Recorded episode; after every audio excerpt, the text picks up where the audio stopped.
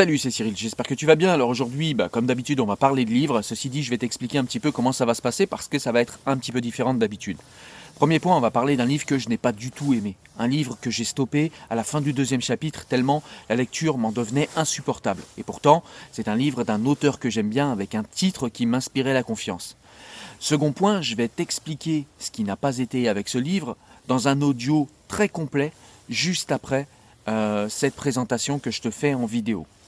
Alors Abdenour Bidar, c'est qui? Abdenour Bidar, c'est un auteur, c'est quelqu'un qui est musulman, qui a toujours été critique de l'islamisme et des dérives de l'islam.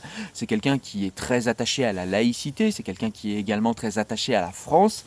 Et euh, c'est quelqu'un qu'il m'a plu de lire dans Self Islam, par exemple, où il recommandait de se faire sa propre religion à soi-même, parce que c'est ça pour lui être un vrai rebelle, c'est ça pour lui être véritablement quelqu'un qui prend euh, le, fait de sa responsabilité religieuse, qui prend le fait de sa responsabilité spirituelle, et donc il avait écrit un livre magnifique qui s'appelait Self-Islam, qui s'appelle toujours Self-Islam. Il a écrit aussi un livre que j'ai chroniqué sur la chaîne qui s'appelle Les Tisserands, un livre qui encourageait les gens bienveillants euh, et bien de se rassembler pour euh, éviter de sombrer dans la déprime dans laquelle on est dans ce pays à cause du climat, à cause de l'islamisme, à cause de tout ça. Et voilà, il, il incitait les gens à aller euh, les uns avec les autres et à se rassembler via les réseaux sociaux ou plus concrètement dans la vie réelle et à se rassembler pour faire des choses de bien et faire évoluer le monde dans euh, une bonne direction, dans une direction éthique et bienveillante. Donc ce sont des livres qui étaient empreints de spiritualité, les deux, des livres qui étaient très attachés à la laïcité, très attachés à l'individualisme, très attachés aux libertés de l'être humain, donc au libéralisme individuel. Donc des livres qui étaient très très bons, des livres que j'ai beaucoup aimés. En plus de ça, j'ai suivi les interventions d'Abdenour Bidar de nombreuses fois, dans de nombreuses émissions. Je trouvais que, en plus d'être pertinent, comme peuvent l'être d'autres gens, comme Michel Onfray par exemple, euh, sur la laïcité, en tout cas, en plus d'être pertinent, il y ajoutait en fait une dimension spirituelle, une dimension qui, je trouve, manque à notre pays. Donc je trouvais vraiment ces interventions très bien. Donc quand j'ai appréhendé ce livre, euh, Le génie de la France, je me disais Abdenour Bidar, j'adore. Le génie de la France, ça sonne un peu comme L'art d'être français de Michel Onfray, que j'ai chroniqué juste avant. Je me disais, c'est un livre que je vais absolument aimer. C'est un livre qu'il faut que je lise et que je vais présenter à ma communauté et je vais euh, leur recommander. Ils seront super contents de lire un livre de cette qualité. Et quand j'ai commencé à lire le livre, eh bien, premier chapitre, eh bien, on commence à rappeler ce qu'est le génie français, ce qu'est la France. On, donc, on, part de Montaigne, on part de Clovis même avant. Ensuite, on part de Montaigne. Euh, Abdenour Bidar nous parle de cette manière qu'a le peuple français d'être rebelle, de dire non, de d'aimer désacraliser ce qu'on sacralise, et pas seulement les religions, tout ce qu'on sacralise. Euh, donc voilà, il nous parle un peu de ce peuple français. Donc, j'ai vu quelques alertes dans le, premier, euh, dans le premier chapitre, mais voilà, ça me paraissait un chapitre intéressant. Et puis on arrive au chapitre 2, et là, je vais t'en parler euh, plus concrètement en audio juste après. Comme ça, je te parle de ça en détail. Mais c'est un livre que je n'ai pas fini, que j'ai arrêté au deuxième chapitre. Et je t'explique pourquoi en audio tout de suite. Alors, j'aime le début du livre en fait d'Abdenour Bidar qui nous rappelle le génie de la France. Son génie intellectuel et révolutionnaire. J'ai aimé le rappel qu'il fait que la France est, par ses intellectuels, toujours fait un travail de désacralisation des images divines et que cela s'accorde selon lui avec l'islam, et j'en suis assez d'accord, et de désacralisation de toutes les idoles en général. J'aime le rappel que nous fait également Abdenour Bidar du fait que la France ait toujours eu une passion pour cette désacralisation absolue, y compris désacralisation des religions, comme je l'ai dit. Le livre nous rappelle également l'insoumission française tout au long de l'histoire, depuis les Gaulois jusqu'à nos jours. Et j'ai commencé à moins aimer à partir du moment où au deuxième chapitre, à la fin du premier chapitre je crois même, où M. Bidard considère que l'islamisme est dû à un terreau social favorable. C'est-à-dire que l'islamisme serait uniquement le produit de la pauvreté. C'est insulter les gens honnêtes et pourtant modestes. Comme le rappelle ce grand raciste de Kerry James par exemple, la pauvreté ne peut excuser de se comporter comme un non civilisé. En l'occurrence, la pauvreté est assez douce en France. Et je le dis avec d'autant plus de tranquillité et de calme que je l'ai vécu. J'ai vécu à la rue, moi. Et je viens de ces quartiers, et je suis un enfant de la DAS. C'est-à-dire qu'au niveau euh, des couches sociales, il n'y a pas plus bas que là d'où je viens. Et pourtant, je ne m'en plains pas. Parce que je suis en France. Parce que la France nous offre des horizons. Donc cet angle est en plus largement démenti par les faits, car il existe des pétromonarchies très riches qui promeuvent cet islamisme, qui sont les réacteurs de l'islamisme, comme le Qatar, l'Arabie saoudite, l'Iran et tant d'autres. Quand M. Bidard nous dit qu'il ne faut pas dénoncer l'étranger et voir nos propres limitations, je ne suis pas d'accord non plus parce que l'islam et donc l'islamisme sont des faits exogènes à la France. Historiquement, ce sont des faits exogènes. C'est la réalité. Et donc, par définition, c'est un problème étranger à la France. Il ne s'agit pas pour les laïcs comme moi de stigmatiser ou de faire un amalgame entre les musulmans républicains, les musulmans rigoristes ou les islamistes, mais de dire tout simplement que le réel a eu lieu, c'est-à-dire que l'islamisme est exogène à la France, et qu'il est majoritairement porté par des gens qui ne sont pas d'origine franco-française, et que l'islam est, et c'est une tautologie de le dire, toujours le fruit de musulmans. Donc, si l'islamisme vient de l'islam et que l'islam est le fruit de musulmans, ça veut dire que l'islamisme est lui-même le fruit de musulmans, le fruit de l'islam. Un fruit pourri, un fruit qui n'est pas l'islam, qui ne saurait tout dire de l'islam, ça je l'entends et je le comprends, mais n'empêche que c'est l'islamisme est quelque chose qui vient de l'islam, donc qui est exogène à la France. Donc il est normal qu'on s'interroge là-dessus, d'autant plus qu'on a une immigration islamique, de culture, d'anthropologie ou de religion, ou les trois islamiques, très importante. Je ne peux pas imaginer que les deux ne soient pas liés. Et je ne pense pas que quelqu'un d'aussi intelligent qu'Abdenour Bidar ne puisse pas voir le lien entre les deux. Donc là, je pense qu'on est dans un déni, dans une protection, parce que M. Bidar est musulman et qu'il voit autour de lui, je pense, des gens qui souffrent de ces amalgames, qui souffrent du fait qu'on salisse l'islam. Mais si on salit l'islam, c'est le fait de musulmans, c'est pas le fait d'une société républicaine et laïque qui se défend contre ce qui l'attaque. Et quand je dis ce qui l'attaque, c'est pas seulement le terrorisme, c'est pas seulement l'islamisme, c'est aussi tout simplement des citoyens musulmans rigoristes qui réclament des traitements différenciés, qui réclament des droits différenciés et qui réclament de se comporter comme ils le souhaitent au, sein de la République française. Je n'ai pas aimé ce passage où Abdenour Bidar essaie de nous faire croire, en amalgamant des faits, qui bien que corrélés n'ont aucun rapport de cause à effet, représente ici les excuses de ceux qui cherchent à excuser l'islamisme par le social.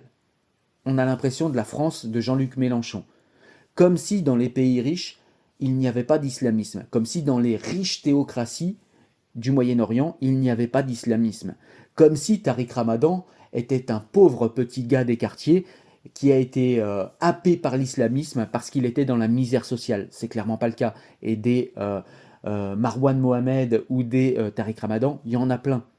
Donc là, la thèse ne tient pas et je comprends pas comment on peut y arriver aujourd'hui. Je croyais qu'on avait dépassé ce point-là, je m'aperçois que pas du tout et je trouve ça assez décevant surtout de la part d'Abdenour Bidar, pour qui j'ai un profond respect parce que j'ai beaucoup aimé les lectures que j'ai faites de lui avant, mais on y reviendra. Donc on arrive au chapitre 2, et dans le chapitre 2, on revient sur l'histoire de l'Église et ses conflictualités avec l'État français. Abdenour Bidar nous montre que la France a rejeté la sacralisation religieuse et la sacralisation politique selon lui. Il nous dit également que la laïcité serait un concept, selon sa préhension, à égale distance du politique et du religieux qui maintiendrait l'un et l'autre, chacun dans son domaine. Et là, je ne suis encore pas d'accord avec ce point non plus, parce que cela entre en collision frontale avec l'idée simple que la politique s'occupe du temporel et que la religion s'occupe du spirituel.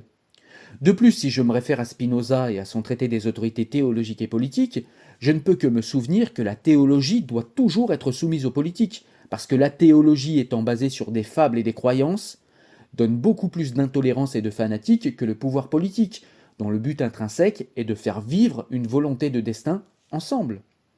Les religions, au contraire, séparent les communautés de destin, au nom de croyances religieuses magiques. M. Bidard insiste ensuite sur la fausse route que prendrait notre laïcité si elle choisissait le laïcisme. Et là, j'ai une grosse surprise. Je me dis, comment je peux voir le terme de laïcisme utilisé par M. Bidard dans une république qui a ouvert plus de 100 mosquées rien que sous le quinquennat de, de Macron, et qui a subi plus de 300 morts au nom de l'islam depuis quelques années sans aucun débordement tragique de la part du peuple très mature qu'est le peuple français. reprendre ce terme utilisé par les islamistes et par les pourfendeurs d'une laïcité anglo-saxonne comme Jean Bobéro, qu'il cite d'ailleurs dans le livre, m'étonne beaucoup de M. Bidard. Abdenour Bidard s'inquiète ensuite dans ce livre de ce qu'il nomme la religion de l'État, c'est-à-dire de la République comme religion. Et là, encore une fois, grosse surprise, hein, je suis allé de surprise en surprise, mais faut-il rappeler à un grand philosophe comme M. Bidard que les francs-maçons ont effectivement œuvré à faire de la République un culte avec des rites, car les hommes ont besoin de rites. Cependant, la République française comporte deux garde-fous que ne comportent pas les religions. C'est-à-dire que le laïcisme n'est pas possible, et la religion de la République ne peut pas être fanatique ou totalitaire, tout simplement parce qu'elle est soumise à deux choses. Elle est soumise aux droits de l'homme et à la rationalité. Et ce sont deux garde-fous extraordinaires qui protègent d'un État totalitaire que ne comportent pas les religions. Et en l'occurrence, quand on voit les renoncements, les lâchetés et le laxisme de la République envers l'islam rigoriste et l'islamisme, je ne vois pas comment on peut voir aujourd'hui en France une possible dérive laïciste. Ça me dépasse. Je cherche encore les gens qui ont tué au nom de la laïcité. Abdenour Bidar nous dit ensuite que la loi de 1905, que par la loi de 1905, la République devient neutre en matière de religion.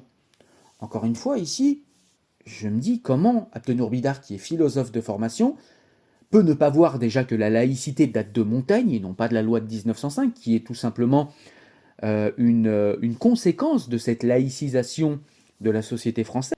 D'ailleurs, la loi de 1905 cite précisément les chrétiens, contrairement aux lois plus récentes qui ne citent jamais l'islam et elle s'adresse, la loi de 1905, nommément aux chrétiens. De plus, la loi de 1905 est une loi de séparation de l'Église et de l'État, pas une loi censée résumer ou tout dire de la laïcité. Alors j'ai une question, moi, pour M. Bidard. Où est le laïcisme en France aujourd'hui? Pourquoi ces accusations quand l'islamisme tue, alors que le laïcisme que M. Bidard prétend voir n'a absolument tué personne? Le problème, selon moi, c'est pas la laïcité ou le laïcisme, le problème est un problème d'anthropologie. L'islam est d'une anthropologie différente du christianisme. C'est cela qui irrite la France. Et donc ce sont deux anthropologies qui se frictionnent parce qu'elles sont totalement différentes. Mais étant en France la civilisation chrétienne, l'anthropologie chrétienne devrait primer. Et je ne crois pas que ce soit intolérant de dire cela. C'est tout simplement respecter l'histoire et la souveraineté d'un peuple. La laïcité n'est pas une religion athée, non. La laïcité n'est pas le communisme. Et pourtant, c'est ce que prétend euh, Abdenour Bidar, qu'il y a des gens qui ont une préhension religieuse de la laïcité. J'aimerais que M. Bidar me présente ces gens. Et surtout qu'il me dise où et quand ils ont tué au nom de la laïcité ou de leur athéisme. Donc j'arrête la lecture du livre à ce moment-là parce que eh bien, je trouve cela indécent de passer autant de temps à amalgamer euh, les religions qui tuent et la République française qui protège, et de dire qu'il faudrait rejeter les deux parce que les deux seraient la même chose, ou parce que certains eh bien, mettraient les valeurs de la République au-dessus de la religion, et que... Bref, j'ai vraiment pas aimé. J'ai quand même continué un petit peu. J'ai insisté, je me suis dit, je vais essayer de faire confiance à M. Bidard que j'ai beaucoup aimé lire, j'ai beaucoup aimé ses critiques, j'ai beaucoup aimé le fait qu'il nous dise qu'on a besoin de spiritualité dans notre pays, même si les religions doivent être euh, maintenues à distance du politique. Il a toujours eu un discours d'équilibre, un discours apaisé, et là je trouve qu'il a, il a vraiment pris une nouvelle direction. Mais pour en être sûr, j'ai voulu quand même continuer. Et je me suis aperçu que l'auteur nous dit également que, eh bien, si les républicains et les laïcs disent que leurs valeurs sont sacrées et supérieures, il nous dit alors que pourrons-nous répondre à un musulman qui, de manière symétrique, nous expliquera que sa religion à lui aussi est sacrée et qu'il la fera passer avant les valeurs de la République? Ce bidard sous-entend que nous ne pourrons rien répondre à ces gens si nous sacralisons la République. Mais on peut répondre, on peut répondre, et c'est justement le problème, c'est qu'on n'arrive pas à répondre à cette question que vous soulevez, monsieur Bidard. C'est-à-dire que, selon vous, puisque nous sacraliserions la République et la laïcité, et que cette sacralité passe au-dessus de tout, nous ne pourrions pas expliquer à un musulman pourquoi cette sacralité de la République passe avant la sacralité de sa religion. On peut répondre déjà en expliquant que la République est fondée sur les droits humains et la rationalité. La rationalité. Ça fait quand même une énorme différence avec la sacralité religieuse. Mais on peut également répondre histoire en expliquant que la France est une terre qui a connu de longs et sanglants conflits et de longues et sanglantes guerres à cause des religions, et que la laïcité est sacrée non pas au sens religieux mais au sens de valeur supérieure de la nation, justement parce qu'elle seule a mis fin à ces carnages de croyants. On peut aussi répondre par de la philosophie politique de base en expliquant pourquoi le théologique, qui est une croyance, doit toujours être soumis au politique, qui est la gestion du réel que nous vivons en commun. On peut s'aider de Spinoza, de Hobbes et de bien d'autres qui nous donnent des armes pour répondre à ces musulmans. Je ne comprends pas comment un philosophe de formation peut manquer cela. Je suis moi un philosophe autodidacte. Et la réponse m'a sauté aux yeux. Je ne crois pas M. Bidard assez bête pour ne pas avoir pensé à cela. C'est pour ça que j'y vois un biais idéologique. Et ça m'inquiète. Ça m'inquiète parce que j'ai l'impression que M. Bidard a changé de discours. Alors je ne sais pas si c'est moi qui ai évolué ou si c'est le discours de M. Bidard qui a changé. Mais quand je revois ma vidéo sur les tisserands, qui est aussi un livre euh, qu'avait écrit Abdenour Bidard, je suis toujours d'accord avec ce qu'il y a dedans. Donc j'ai l'impression que c'est M. Bidard qui a évolué dans sa réflexion. M. Bidard qui s'est fait peut-être infléchir par les musulmans qui sont autour de lui et qui ont réussi à lui faire croire que, eh bien, il n'y avait pas de sacralité de la République et de la laïcité au-dessus de la sacralité des religions. Et c'est pourtant ce qui maintient, c'est pourtant ce qui a pacifié le pays, la France en l'occurrence, et c'est ce qui maintient toutes les communautés religieuses en paix depuis si longtemps dans notre pays, monsieur Bidard. Malgré tout, je ne tiens pas rigueur à M. Bidard parce que je l'ai beaucoup écouté ces nombreuses années et que je sais et que je ne peux pas douter quant à son amour de la France, quant à son amour du peuple français et quant à la sagesse qu'il essaye d'exercer. Mais pour moi, là, clairement, dans ce livre, il fait clairement fausse route et je ne peux pas cautionner ce qu'il y a dans ce livre, malgré toute l'amitié que j'ai pour cet auteur, malgré toute l'amitié que j'ai pour ce grand penseur, malgré toute l'amitié que j'ai pour euh, ce philosophe. Selon moi, il se trompe complètement. Et justement, s'il pense ce qu'il pense, selon moi, il fait partie du problème.